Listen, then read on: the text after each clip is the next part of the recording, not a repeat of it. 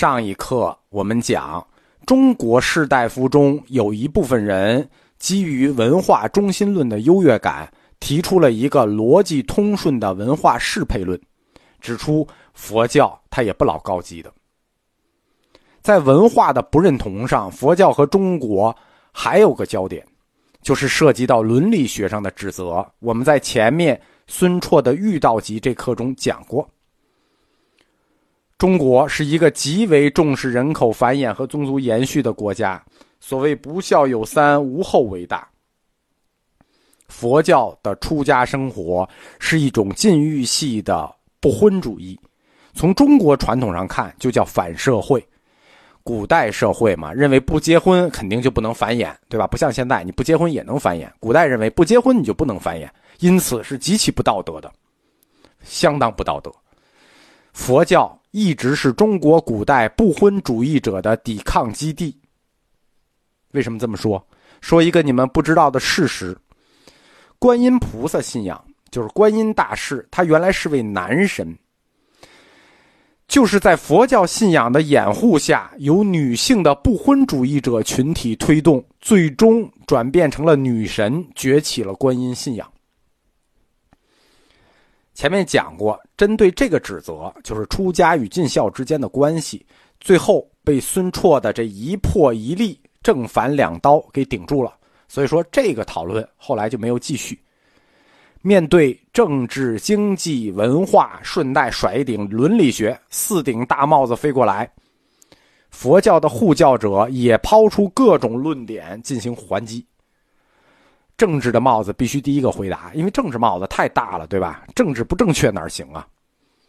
僧人回击说：“虽然我们不遵守世俗政府制定的规则，但是并不意味着我们不尊重他们的权利啊，更不意味着我们不忠诚啊。”其实这个说法就立不住脚。你不遵守我的规则，你说你尊重我，对吧？你不遵守我的规定，你说你对我忠诚。所以我觉得这回击根本就是没没没没抓住点儿。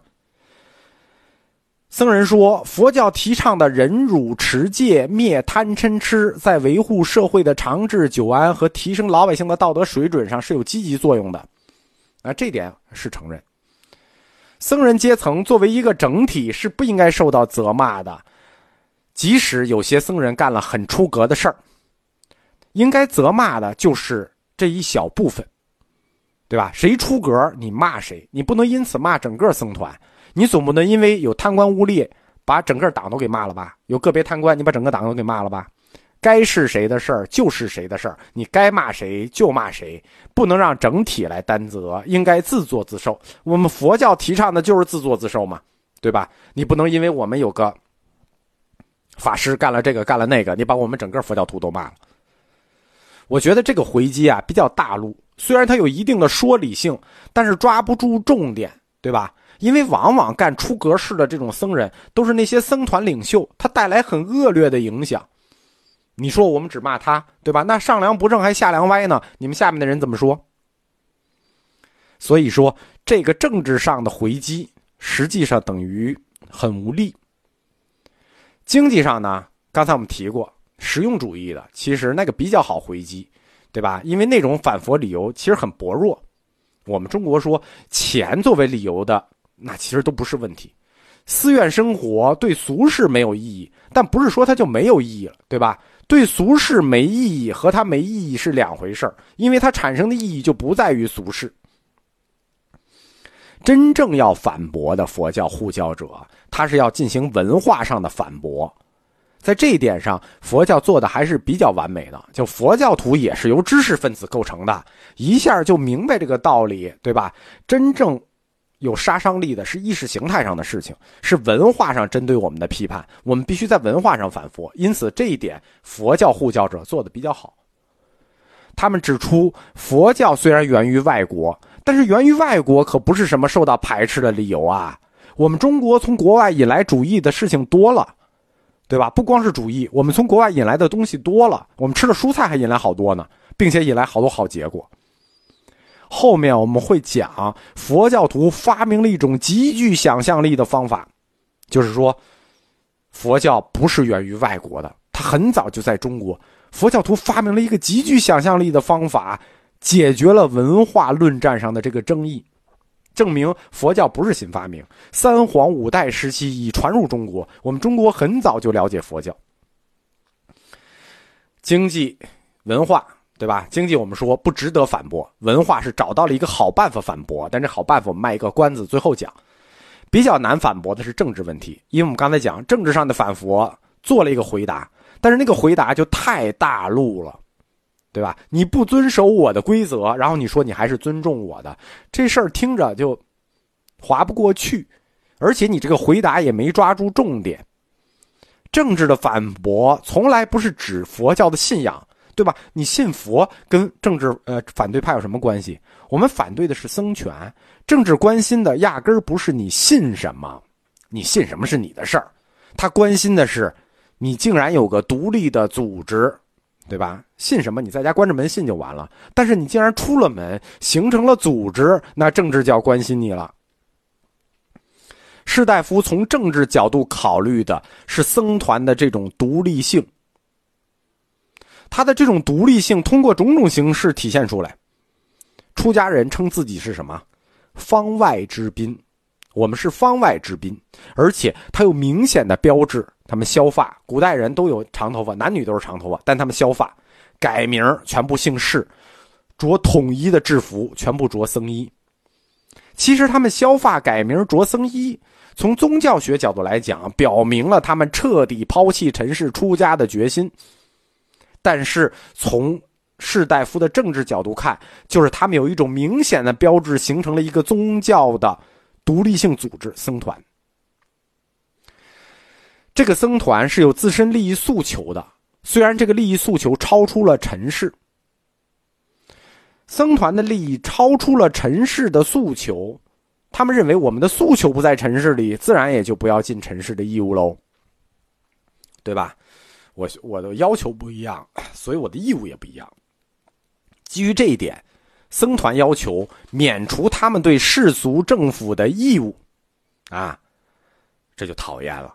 这种态度就威胁到儒教国家伦理中一些最基本的概念，就是儒教有一些国家的基本奠基性理论，僧团的这种态度就威胁到了这些理论。公元三百年到四百年，我们这课一直在讲这一百年。汉族的王朝东晋被外族赶到了南方，东晋五个时期五大门阀寡头政治，全部是由寡头来僭越的。所谓中国的皇帝，那个司马氏已经降到了一个可有可无的地位，对吧？全部是建主政治。儒家文化大一统观厉害就厉害到这儿。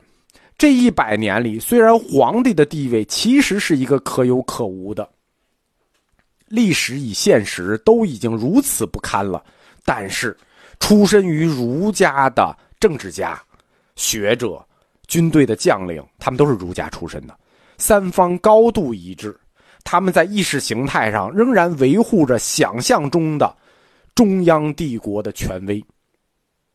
这是我们中国文化的一个儒家传统，就是儒家的一个文化传统。中国的政治版图，无论四分五裂到什么时候，哪怕一个小朝廷偏安一隅，到了一个多小的领域里，在意识形态上仍然会强调“普天之下莫非王土，率土之滨莫非王臣”的一个汉文明的中央帝国的概念。之所以会做这样的中国梦，是因为在我们中国主流思想中坚持的文化大一统观。就我们说中国文化，一个是文化中心论，还是一个文化大一统观。这种文化大一统观推动了我们中央帝国的传统理想。这种想法导致公元三百年到四百年，僧团和国家政权发生了冲突。早期的重要冲突啊是非常温和的，我们都讲了两期排佛，公元三百四十年的余兵排佛和公元四百零二年的恒玄排佛，这两次排佛很温和，都是建立在温和的理论辩论的基础上，辩论什么呢？辩论关于僧人应该有的政治地位，或者说应该有的地位。这种基于温和的理论论战，有温和的时候，也有不温和的时候，但是它的形式都是论战形式的，那就算温和，对吧？没动手都算温和。间接性的、重复性的发生，持续在好几个世纪中。追求自治的僧团和要求大一统的儒家政权之间，也因此存在着一种持久的张力。这种张力间断的表现在。我们前面说孙绰也好，西超也好，包括儒家士大夫的指责也好，这种反佛与护教的论战之中，这种拥佛与护教啊，反佛与护教的论战，形成了中国佛教的一个基本面貌。